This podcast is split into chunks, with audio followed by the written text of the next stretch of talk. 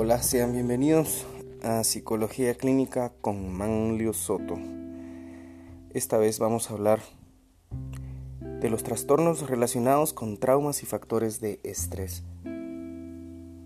Y he titulado a este episodio, a esta clase a distancia, debido a las situaciones que nos aquejan, los golpes que da la vida.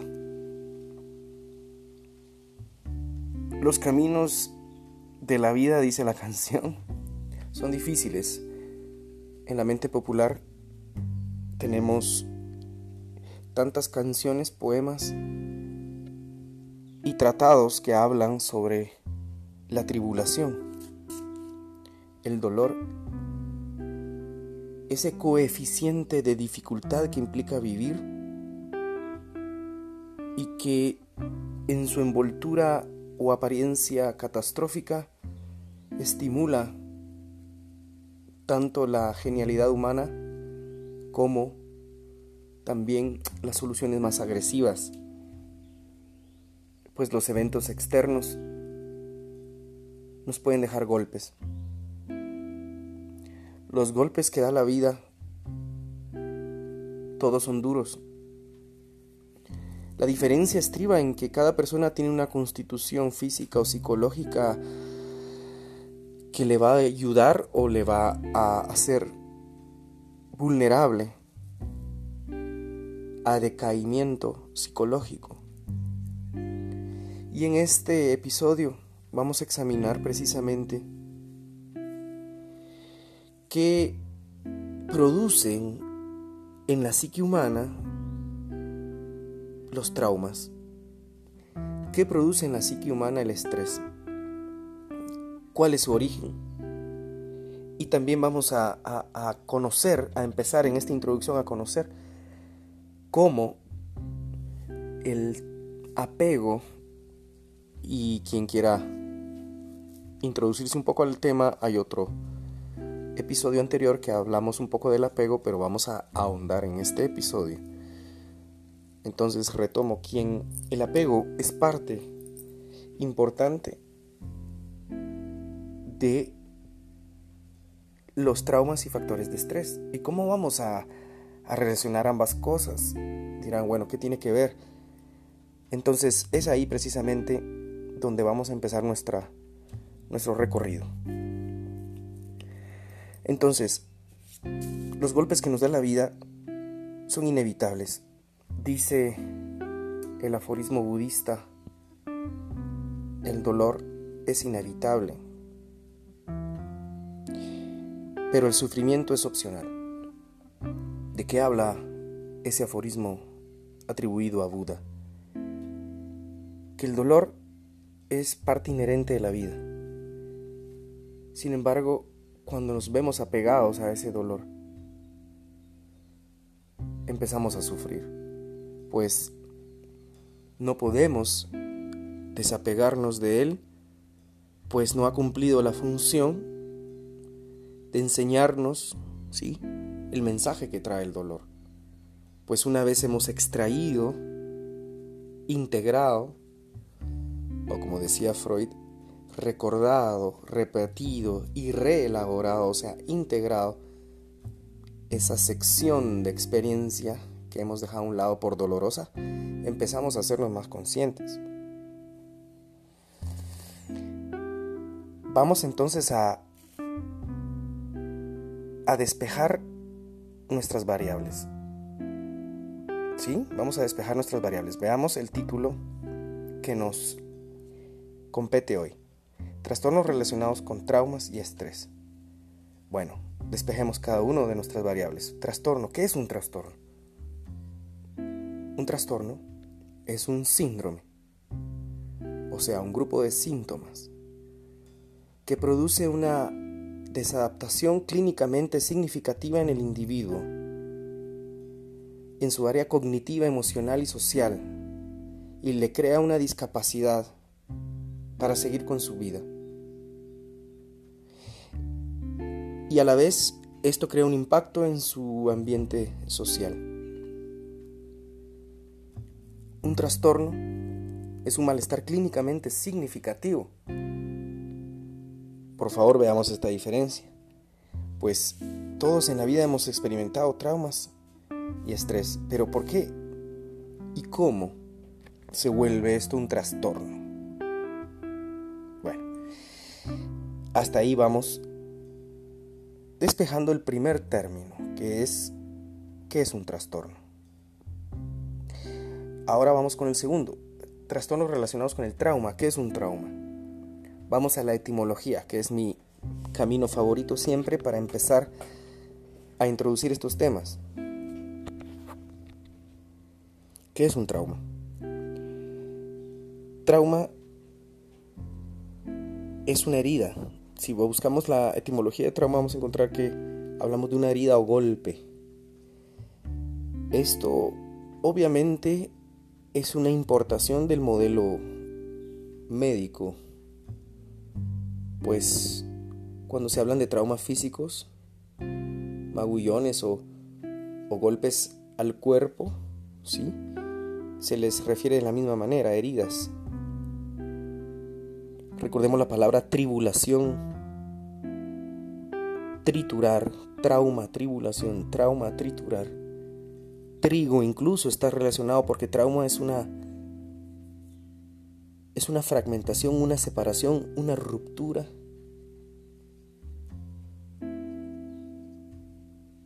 Y si vamos asociando en esta cadena, vamos a encontrar también que, que trauma no solo implica un golpe como abolladura, sino una ruptura. Y en este caso estamos hablando de traumas como heridas psíquicas Obviamente el DSM5 es muy amplio y se refiere a aquellos problemas que van a suscitar eh, por factores eh, externos que, que, como la negligencia en la infancia, ya vamos a hablar de ello, que producen malestar y deterioro clínicamente significativo en el sujeto. Sin embargo, todos hemos sido heridos en alguna manera y nosotros hemos herido también la subjetividad del otro. Entonces vamos aquí despejando nuestro segundo término. Trauma, herida psíquica. Y ahí podemos derivar en muchas asociaciones que nos vienen útiles. Herida, ruptura, separación, tribulación. Y el siguiente término en nuestra nuestro marco conceptual que debemos despejar es el término estrés. Bueno, súper usado el término estrés es precisamente un término importado de la metalurgia. Eh, el término estrés refiere a la capacidad de un metal de soportar la presión antes de ceder a un punto de quiebre. Bueno, esto me viene no estoy siguiendo guion alguno. Entonces, si hay alguna corrección que alguien pueda hacerme, bienvenida. Entonces, el estrés, el concepto se importa de la metalurgia para traspolarlo a la situación social, creo yo, más que todo, en la cual un ser humano llega a un estado de tensión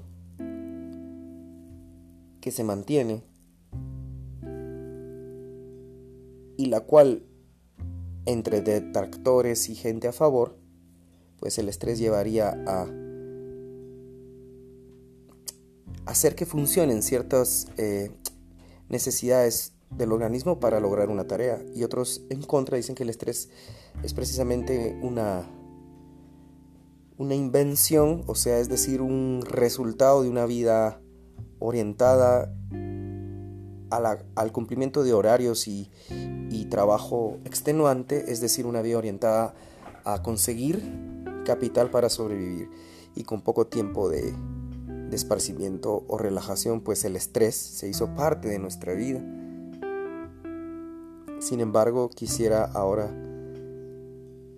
que termino de despejar este, este término, pues hablar un poquito más de él, pero retomemos. Entonces hablamos de que estos son trastornos, malestares significativos que causan deterioro debido a golpes o heridas psíquicas, ¿sí? Eh, psicológicas y factores de estrés, de tensión es decir, de alto miedo.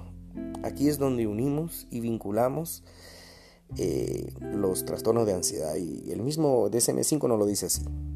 Y para propósitos de nuestro aprendizaje en la carrera, pues nos viene bien estudiar esta pareja de, de, grupos de, de trastornos, perdón. Entonces, retomando, hemos despejado nuestro marco conceptual y quiero hacer énfasis en el estrés.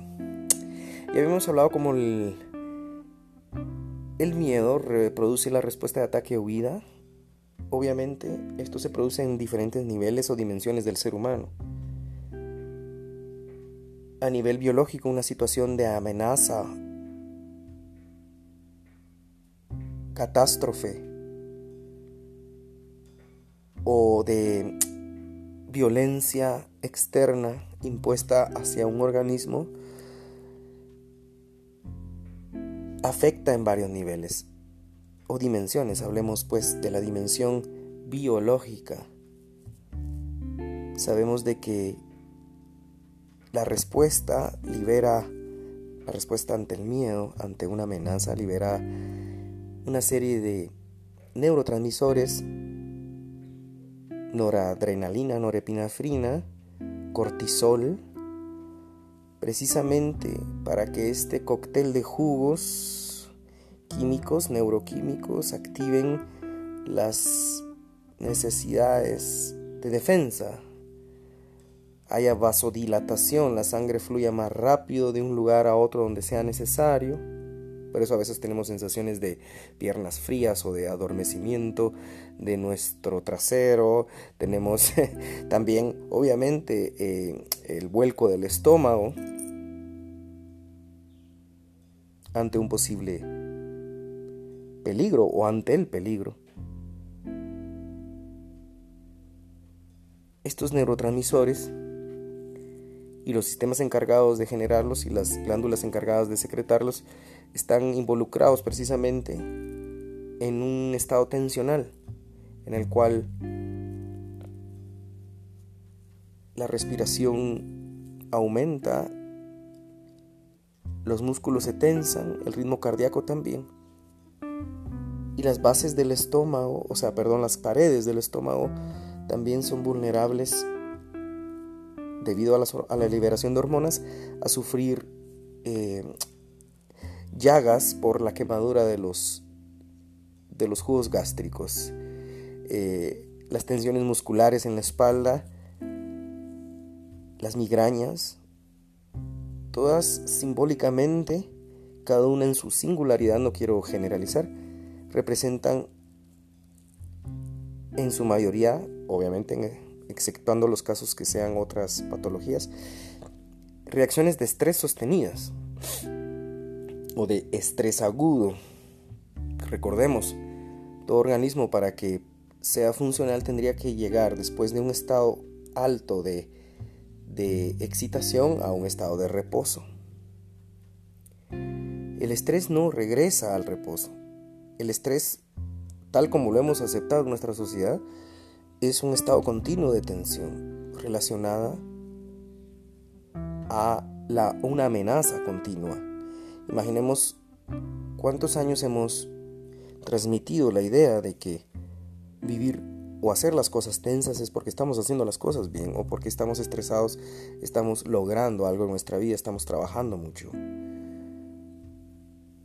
A eso le podemos sumar que cosas pueden pasar en nuestra vida, como catástrofes climáticas, eh, bueno, tenemos una catástrofe o una situación estresante pandémica en cuanto a la transmisión de un virus, pueden ser violencia intrafamiliar, un ambiente violento donde crecemos, o simplemente experiencias de abandono, las que disparen la respuesta de nuestro organismo a sentirse tenso y estresado.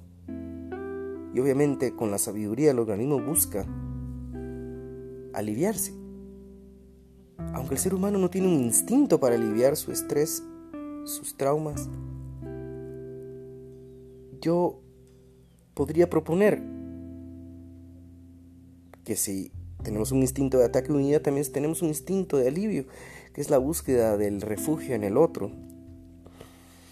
Aquello que románticamente se promulga como amor, pero que apunta a un, en, un enlace o vínculo básico humano, que no está, como muchos creen, en el individualismo rapaz, sino en la en el vínculo comunitario y social, sin caer en extremos, el cual es representado en su manera molecular en su manera primordial en la relación de la cría y la madre. La cría embargada del miedo, del estrés, del frío, de la expulsión uterina, la cría humana me refiero. No le queda otro camino que buscar refugio, alivio en alguien que le cuida, en la madre. Tiene que apegarse. ¿Ah? Aquí entramos. ¿Vemos cómo entramos aquí? Hay que apegarse. Tener una sensación de apego seguro para aliviar el estrés y la ansiedad. Pues recordemos que la cría humana tiene la característica que no, bueno, no es como un chivo que nace, si ustedes han visto, siempre hablo de esto, se levanta a los pocos minutos en sus cuatro patas y se dirige a la, a la teta de la madre. No tenemos esa situación en, la, en, el estilo prematuro en cuanto a su desarrollo musculoesquelético y, y, e instintivo del ser humano, necesita del otro para que le cuide. Y aquí es donde se producen las situaciones de apego. Entonces, el estrés tiene causas biológicas o relaciones biológicas, efectos biológicos. Tiene psicológicos, precisamente porque dentro de lo que nos estresa y para poder lidiar con aquello que nos da un dolor, nos trauma, vamos a poner en función todas nuestras defensas, o sea, toda nuestra historia psicológica, y vamos a tratar de solucionar el problema de acuerdo a cómo hemos sido criados, de acuerdo a cómo hemos vivido con las figuras primarias de cuidado, las relaciones de amor, ternura o abandono y, e indiferencia, y de acuerdo a esos condicionamientos que han quedado guardados en la memoria emocional ubicada en el, en el sistema límbico, respondemos de maneras antiguas a situaciones presentes. Vamos entrando ya también a entender este sentido, ¿no? Es decir, respondemos ante la adversidad a como fuimos atendido nosotros mismos en nuestras etapas primarias. Respondemos ante el ataque de alguien con toda nuestra historia subjetiva. Respondemos ante el avance amoroso de alguien o la necesidad de apegarse a nosotros de alguien más con toda nuestra historia. Y si alguna vez tuvimos miedo al apego, porque fuimos sujetos de abandono, o porque quien nos pudo dar cariño fue cambiante o ambivalente, o sea, confuso, un día te da amor, otro día te da indiferencia, pues vamos a, ser muy inseguros cuando busquemos precisamente cómo aliviar nuestra, nuestro estrés y nuestros nuestra ansiedad y los golpes que nos da la vida. Se entiende por qué muchas personas buscan el alivio, o sea, la sensación de sentirse sostenido y de seguridad, no en los brazos de otro, sino en los brazos de acciones o conductuales que representan a los vestigios de ese otro, a esa sensación de sentirse completo, Una de esas actividades es pues eh, el uso de drogas fuertes, eh, la hipersexualidad, ¿sí? la búsqueda de experiencias límite o el rendimiento ante alguna persona que pueda aprovecharse de nuestra, nuestro miedo y nuestra ansiedad. Por eso es importante en terapia, por eso es importante que cada psicólogo pase su terapia y es importante entender en el proceso terapéutico, ¿sí? que las heridas, los traumas, van cavando rutas de sentido que un ser humano puede considerar naturales, aunque sea comportamientos que le traen repeticiones. A ver, traigamos un ejemplo.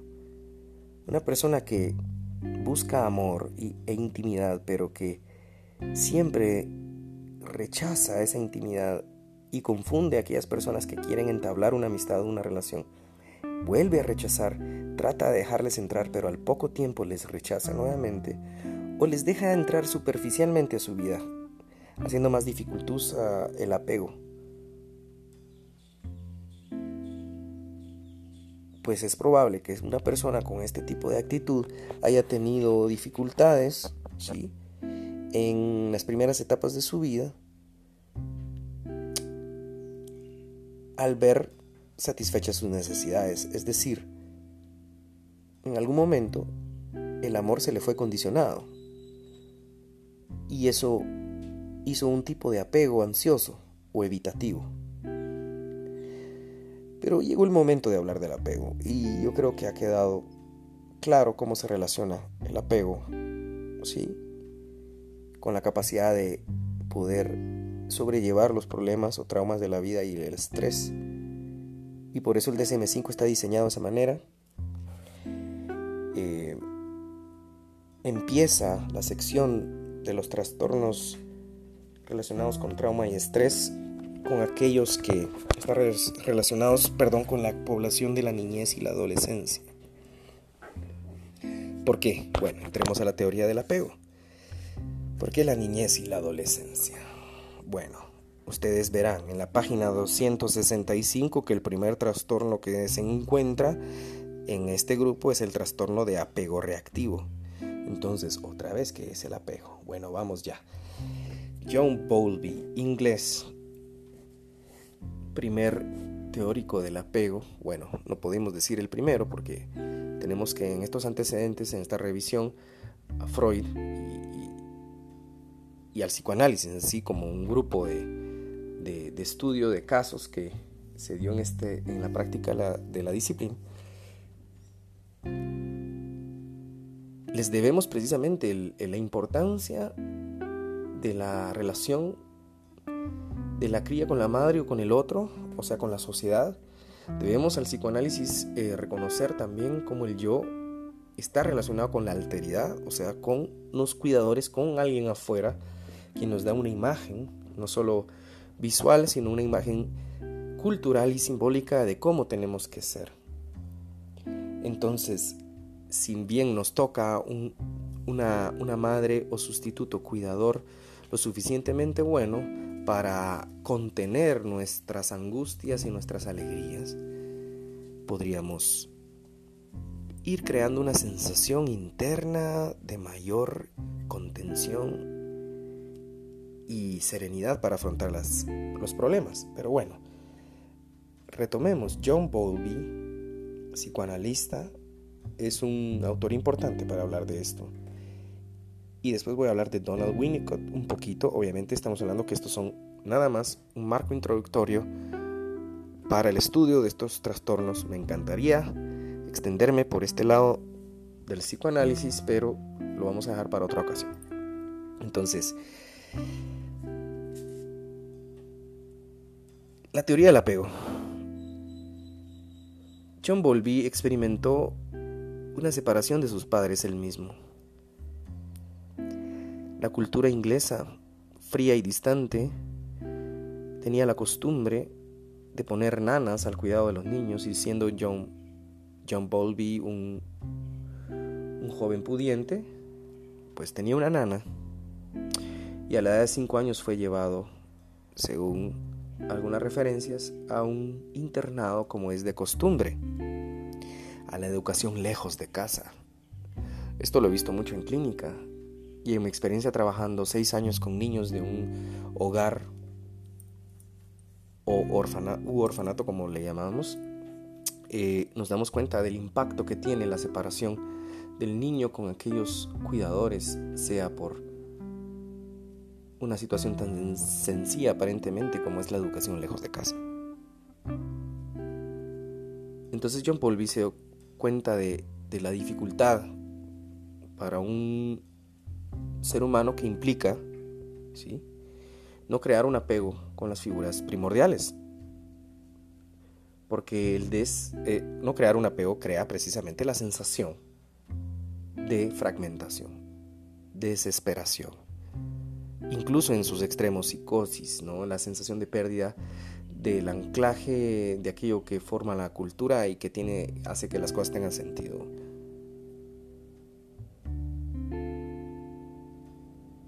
Obviamente, estamos hablando de que el apego es algo que todos vamos a resolver. Ahorita me viene que el apego tiene mucha relación también con las resoluciones o los, momentos del Edipo. Pues el primer apego es con la madre o cuidadora.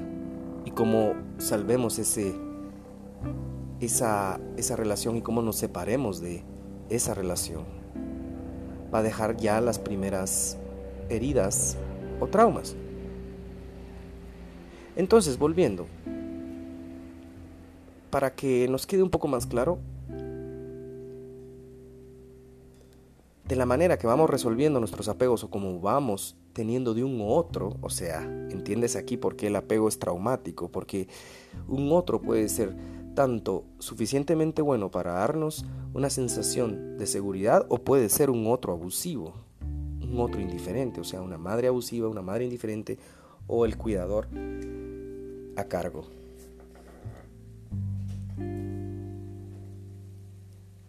Entonces, John Bowlby propone que precisamente si el niño no sufre negligencia, sino que es atendido en sus necesidades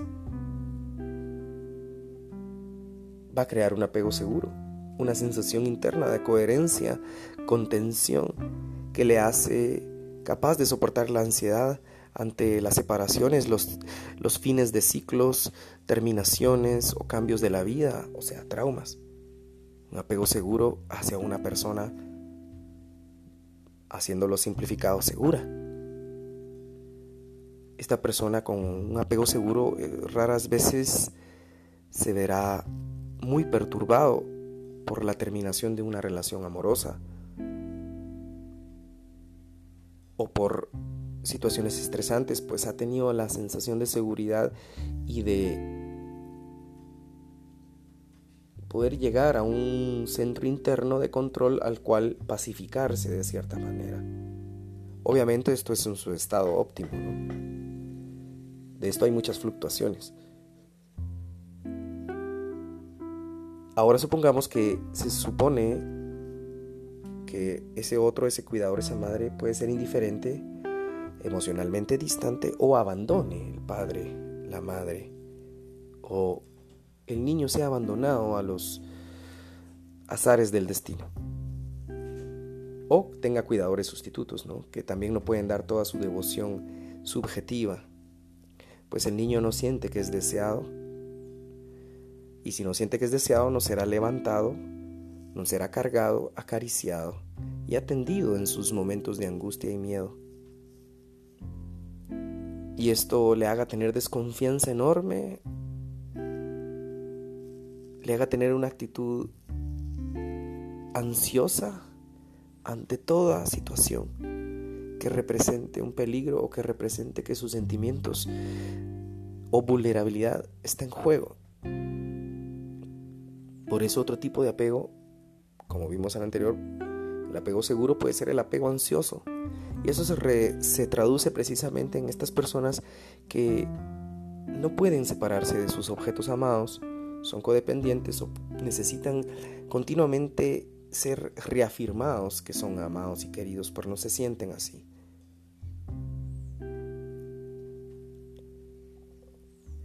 Y otra manera de resolver este problema es el apego evitativo. Aquel que evita o es reaccionario ante la búsqueda de, o el ofrecimiento de amor y se, y se aísla o quiere amor y quiere atención, pero ya medio camino se hace para atrás y confunde a las demás personas. Pues podemos rastrear este tipo de, de, de actitud a las experiencias primarias de cuidado, ya su, su atención de un otro. Y así vamos resolviendo el apego, sea, que resultemos con un apego seguro, ansioso o evitativo. Al tema de Bowlby le sumamos los aportes del autor y psicoanalista pediatra Donald Winnicott. Donald Winnicott nos dice que se necesita de una madre suficientemente buena, y esto es un concepto, o sea, es un poco raro hablar de, abro comía, la madre suficientemente buena, cierro comía. Sin embargo, esta metáfora que propone Winnicott ejemplifica una actitud del holding, la actitud de sostener, de contener, de tener presencia.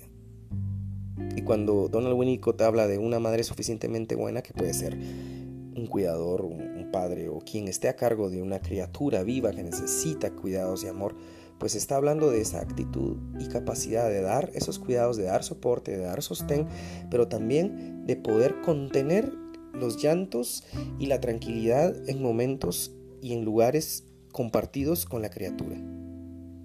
Entiéndase aquella relación de lazo afectivo con la madre o cuidador que da la sensación de que el niño puede explorar el mundo y puede desbordarse, desmoronarse y volverse a sentir bien porque tiene la seguridad de esa madre suficientemente buena. Porque se siente sostenido, contenido. Cuando esto no se produce, perdón, voy a toser. Y como dicen por ahí, no es porque tenga coronavirus.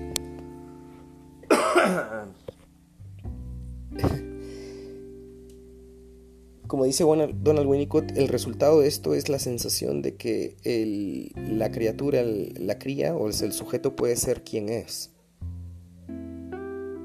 Mira, qué interesante, puede ser auténtico. ¿Qué pasa si la madre o el cuidador no es suficientemente bueno y condiciona o coarta las expresiones espontáneas del niño? Pues el niño no va a venir y va a decir, bueno, ya que no me te gusta como soy, me voy. No, no, claro, el niño es dependiente del otro. Entonces el niño va a hacer lo siguiente. Va a buscar cómo satisfacer esas demandas. Ya que él espontáneamente no es aceptado tal como es. ¿Sí? Va a crear un falso self, o sea, un falso yo, o sea, un yo orientado o creado para satisfacer esas necesidades demandantes de ese otro o de esa de esa, de esa madre o ese otro que le condiciona o que no le da el amor incondicional, sino que le dice hazlo de esta manera o de la otra, si no, no te doy mi amor o no te pongo atención o te abandono emocionalmente, me voy por allá, no te hablo, te ignoro o en los casos eh, más patológicos, pues te abandono, te pego, te restringo, te ato una silla. Aquí viene toda una serie o espectros de posibilidades de relación eh, estresante con, con psicosocial con el grupo primario. ¿Verdad? Nos damos cuenta ahora porque el apego y entender qué es el apego es muy importante para entender los trastornos relacionados con traumas y factores de estrés. Y ahora sí, entramos a ello. En la página 265 está la primera definición, ahí en el encabezado, pues como empieza todo apartado del libro. Y luego empieza el primer trastorno. Voy a leer. Perdón, voy a leer precisamente el encabezado de inicio. Dice, el trauma y los trastornos relacionados con factores de estrés son trastornos en los que la exposición a un evento traumático o estresante aparece de manera explícita como un criterio diagnóstico. O sea, tiene que haber una exposición a un evento traumático o estresante. Estos trastornos son el trastorno de apego reactivo. Ah, ya vieron por qué hablamos de apego. Y ahorita viene otro. Sigue enumerando. El primero es el trastorno de apego reactivo. El siguiente es el trastorno de relación social desinhibida. Ya voy a explicar. El siguiente es el trastorno de estrés postraumático. El trastorno de estrés agudo y los trastornos de adaptación. Continúa el libro. La ubicación del presente capítulo refleja la estrecha relación entre estos diagnósticos y los trastornos de los capítulos vecinos que versan sobre los trastornos de ansiedad, obsesivos compulsivos, relacionados y los disociativos. Ya vieron por qué estamos en esta clase, en este curso de fundamentos de psicopatología estudiando precisamente de esta manera a estos trastornos asociados y relacionados. ¿Sí? Bueno, para ir terminando en esta introducción, ¿qué pasa cuando el trauma y el estrés es demasiado? Pues se producen dos posibles soluciones a nivel patológico. Y digo soluciones porque son configuraciones que toma el organismo y el sujeto o la criatura para poder resolver su angustia. El trastorno de apego reactivo es el primero. Este trastorno es cuando, recuerden un poquito lo que hablábamos antes, el niño porque ha sido sujeto de negligencia, o sea, de falta de atención, falta de apego, falta de una madre suficientemente buena y de un otro cariñoso y paciente, se retrae, internaliza con síntomas depresivos y se retrae y no busca ayuda. Vemos al niño triste, retraído y que no va a buscar ayuda ni atención. A eso se llama el trastorno de apego reactivo. No busca el niño consuelo cuando siente malestar. Obviamente no voy a ingresar a cada trastorno. Ahorita voy a hacer un recuento y una pequeña, una pequeña viñeta de cada uno. Entonces empezamos con el trastorno de apego reactivo en esta sección, en el cual el niño internaliza síntomas depresivos y de retraimiento a la falta de cuidado de un otro del grupo primordial o a la negligencia de los servicios sociales que sean necesarios para su cuidado. Esto es una posibilidad ante la negligencia. La otra posibilidad ante la negligencia es el siguiente trastorno de nuestra lista. El trastorno de relación social desinhibida. Aquí hablamos de lo contrario. Si en el trastorno eh, de apego reactivo el niño no busca ayuda ni consuelo e internaliza el abandono con síntomas depresivos y, de, de, distancia e indiferencia, recuérdense de, los, de lo que propuso John Bowlby en el apego evitativo o ansioso, pues aquí estamos dentro del discurso psiquiátrico hablando de eso mismo, muy parecido, ¿no? En este trastorno de relación social desinhibida ocurre lo contrario. El niño presenta un patrón de interacción con los adultos y extraños en la cual el niño se desinhibe. En vez de ser retraído, se va, se da. Eh, se comporta con actitudes físicas eh, demasiado familiares y a todo esto sabemos que es una respuesta a la necesidad de apego y de atención. Por eso inicia esta sección del DSM-5 con dos trastornos relacionados a la niñez y a la adolescencia que tienen que ver con el apego. Luego tenemos en nuestra lista el trastorno de estrés postraumático, la neurosis de guerra antigua, la exposición de niños, adolescentes y adultos arriba de 5 años a cualquier amenaza, violencia, lesión, muerte, directa o, indirecta, puede crear un estrés. Obviamente, ya, ya expliqué qué es el estrés. Pero ¿qué pasa si el estrés no regresa? O sea, si la, si la tensión del organismo no regresa a la homeostasis, a un estado de regulación, el estrés que se produce después del trauma, como lo dice el título, puede acarrear una serie de secuelas o repeticiones que no dejan a la persona vivir tranquilamente, porque son intrusiones, o sea, imágenes, recuerdos, sensaciones, llamadas en inglés flashbacks, intrusiones en la vida del individuo que no le dejan desarrollarse después del evento traumático.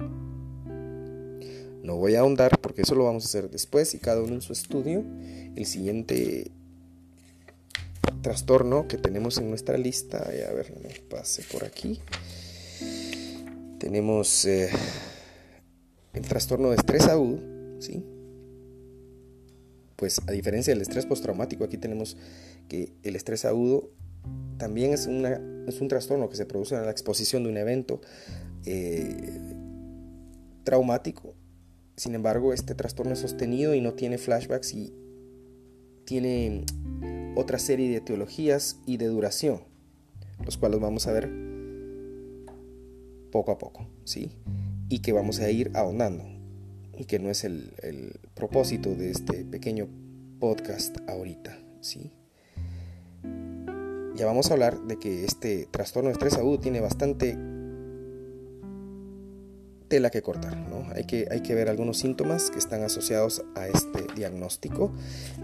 Seguimos en nuestro recorrido y el siguiente que tenemos el trastorno de, adaptación. Bueno, este es muy interesante. A veces todos hemos experimentado que durante un periodo más o menos de dos a tres meses, después de una situación dificultosa como el cambio de vivienda, la pérdida de algún tipo de trabajo, puede ser, eh, qué sé yo, eh, la pérdida de una relación, un, divorcio, ¿sí? puede traer un malestar y nos puede desadaptar, o sea, nos puede crear una sensación de pérdida de control. Pues de eso se trata el trastorno de adaptación. ¿sí? Se desarrollan síntomas emocionales relacionados a un factor de estrés, pero que produce un malestar intenso que tiene una duración de dos a tres meses y después desaparece o sea, es un evento adaptativo, un estrés adaptativo. Y obviamente tenemos siempre la sección obligatoria de relacionados con traumas y factores de estrés no especificado. No vamos a ahondar a eso, pero es la sección que se da para aquellos que no casan o no comprenden los criterios diagnósticos de los trastornos anteriores. Bueno, hasta acá, en esta introducción. Los golpes de la vida nos pueden causar estrés. No todos podemos llegar a regular nuestro estrés. Cuando el estrés es demasiado intenso, los traumas son demasiado fuertes, se produce un trastorno. Y el sujeto, por obviamente necesidad de nomenclatura, tiene que ser diagnosticado dentro de este grupo de síntomas. Vimos también ¿Qué tiene que ver ¿sí? La teoría de apego del psicoanálisis con el inicio de esta sección de trastornos. Así que mis estimados, es un gusto haber compartido con ustedes un poquito de nuestra clase para que sigamos con emoción adelante, pues todo tomará su curso normal en poco tiempo. Así que un fuerte abrazo y saludos a todos.